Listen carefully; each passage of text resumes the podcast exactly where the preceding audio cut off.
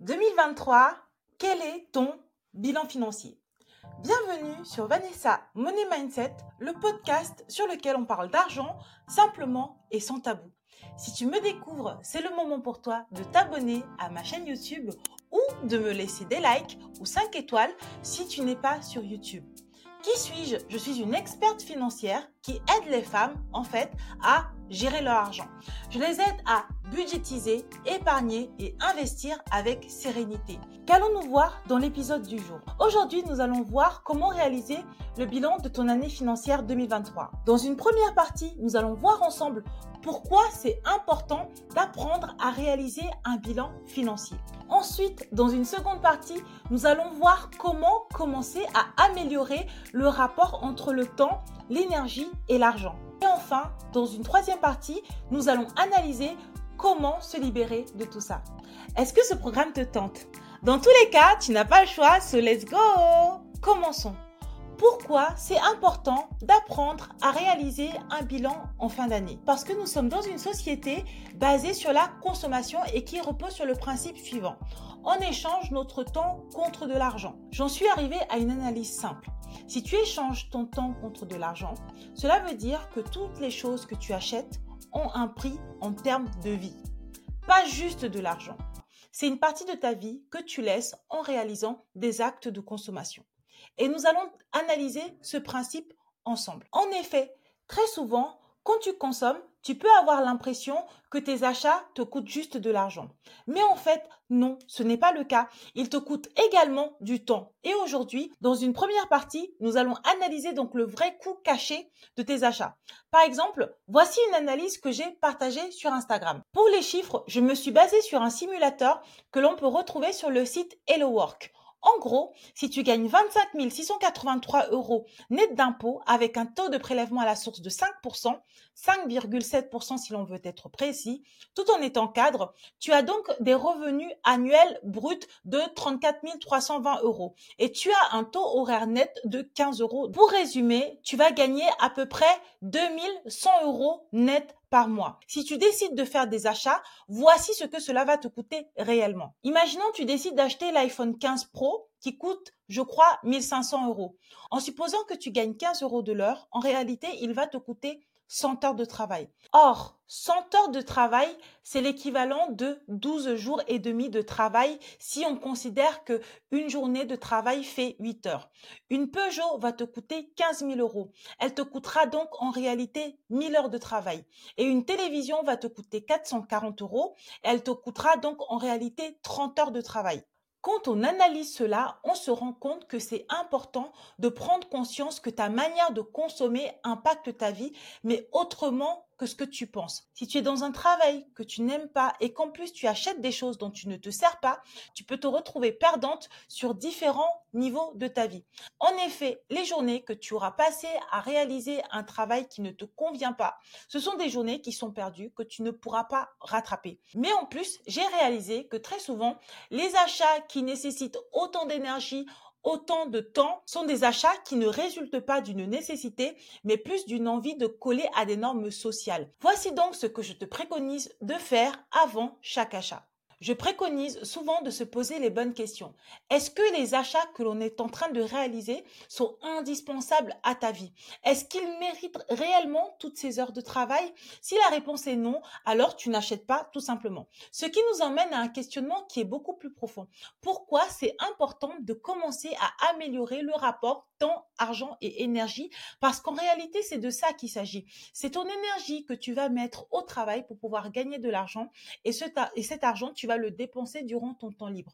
Donc, si tu arrives à améliorer et à optimiser tout cela, bah, normalement, en termes de qualité de vie, tu vas pouvoir voir une amélioration très significative.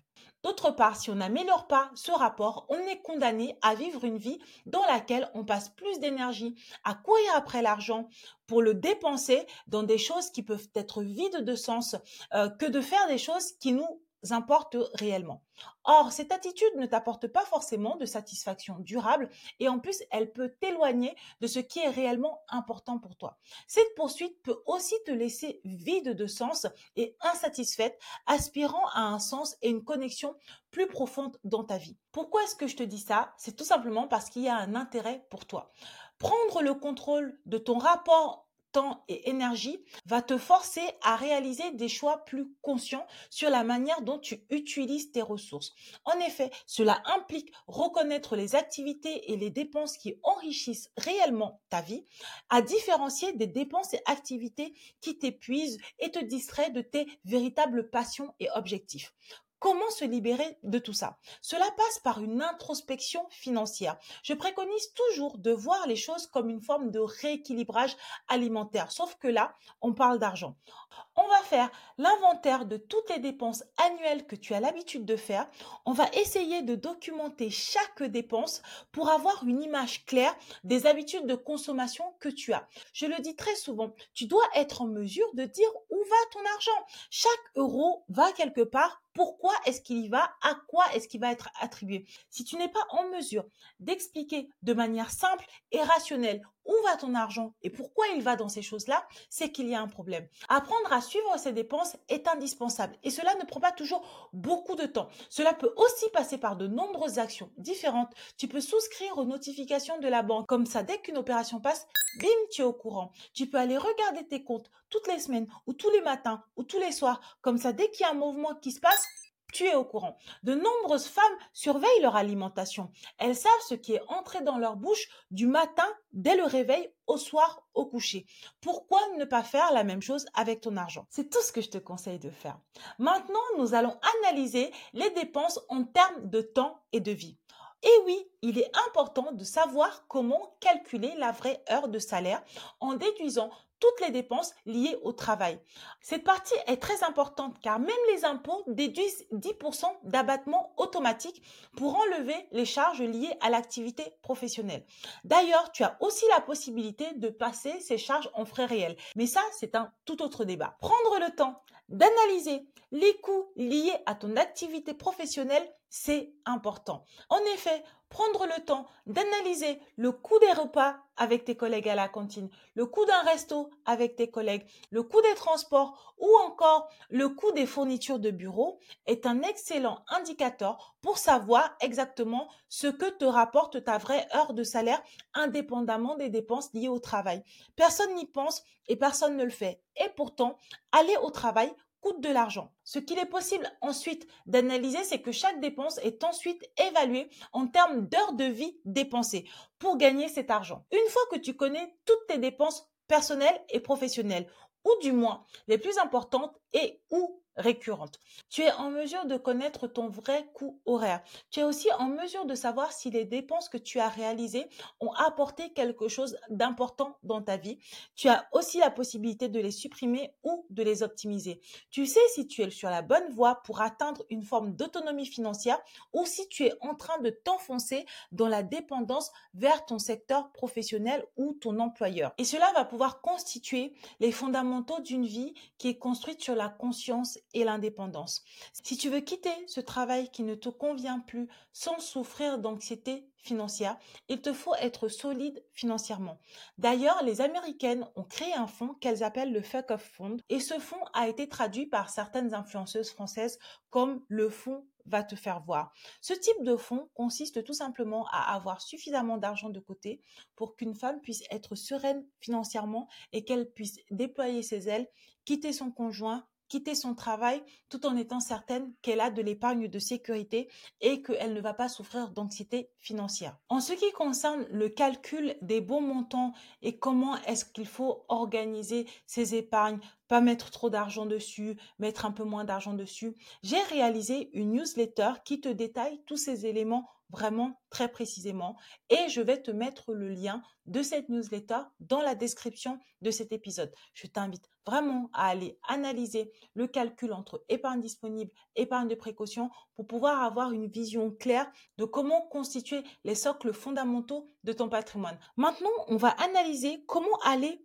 au-delà de la surface, je vais te donner quatre outils qui vont te permettre d'améliorer le rapport temps, argent et énergie. Le premier outil, c'est un outil que j'ai déjà vu et dit prendre l'habitude de mettre en place des évaluations et des réflexions. Prendre le temps de réfléchir à la manière dont tu dépenses ton argent, ton temps et ton énergie. Qu'est-ce que ça t'apporte? Quelles sont les activités que tu réalises qui te font du bien et est-ce que ces activités-là te coûtent de l'argent ou pas? Le deuxième outil que j'ai envie de te donner, c'est de prendre l'habitude d'instaurer la priorisation.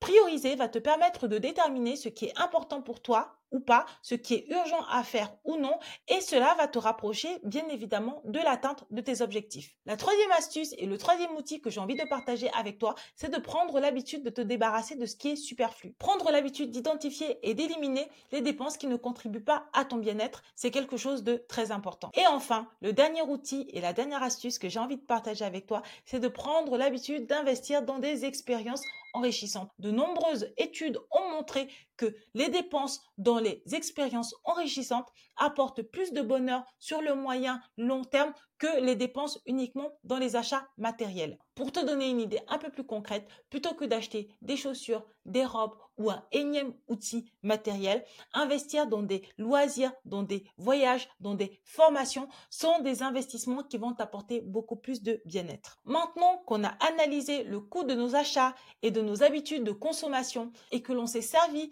de ces habitudes pour créer des lignes directrices pour structurer notre épargne. Nous avons pris le temps d'analyser comment tu dépensais ton argent. Nous avons aussi analysé le calcul entre temps, énergie et argent.